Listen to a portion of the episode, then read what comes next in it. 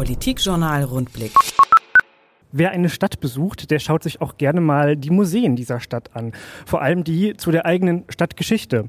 Das habe ich heute auch einmal gemacht, eben gerade zusammen mit Dirk Altwig, dem Vorsitzenden des Vereins der Freunde des Historischen Museums. Diese Tour durch das Historische Museum, die ging allerdings ganz schön schnell. Warum? ja, wir haben in Hannover die Situation, dass die Dauerausstellung des Historischen Museums seit viereinhalb Jahren geschlossen ist. Hannover ist damit die einzige Landeshauptstadt in Deutschland, die kein stadtgeschichtliches Museum mit einer richtigen Dauerausstellung hat. Hannover hat ja in den letzten Jahren Millionen für die Umgestaltung der Innenstadt investiert, zum Beispiel am Hohen Ufer eine tolle Promenade.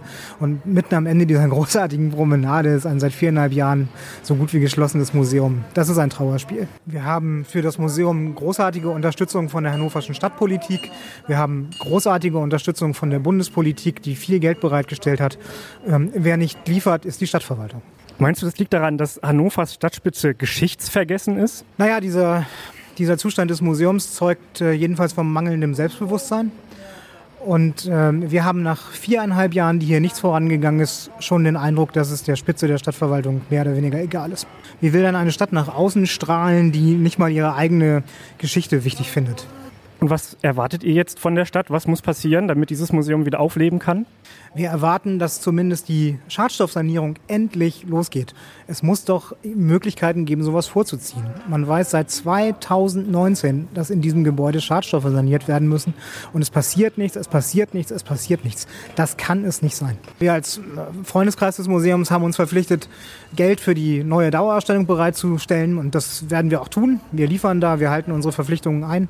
Wir würden auch gerne sehen, dass die Stadtverwaltung liefert und dafür sorgt, dass hier endlich gebaut wird und dass dieses Museum endlich wieder aufmachen kann. Dieses Museum ist eigentlich das Schatzkästchen aller Hannoveraner. Hier findet jeder was zu seiner Geschichte. Sei es als Frau, als Mann, mit Migrationshintergrund, ohne Migrationshintergrund. Dieses echten Museum für alle und die Stadtverwaltung vergibt hier einfach eine Riesenchance, was für den Zusammenhalt der Stadt zu tun. Was wir besonders bedauerlich fänden, eigentlich sollte zumindest das Erdgeschoss bis zum Kirchentag fertig sein, als äh, Kinderzentrum für den Kirchentag. Und ja, wir verlieren so langsam die Hoffnung, dass wenigstens dieses kleine Versprechen eingehalten wird. Also werden wir uns den Gästen zum Kirchentag präsentieren mit einem geschlossenen Stadthistorischen Museum. Politikjournal Rundblick. Mehr Infos unter rundblick-niedersachsen.de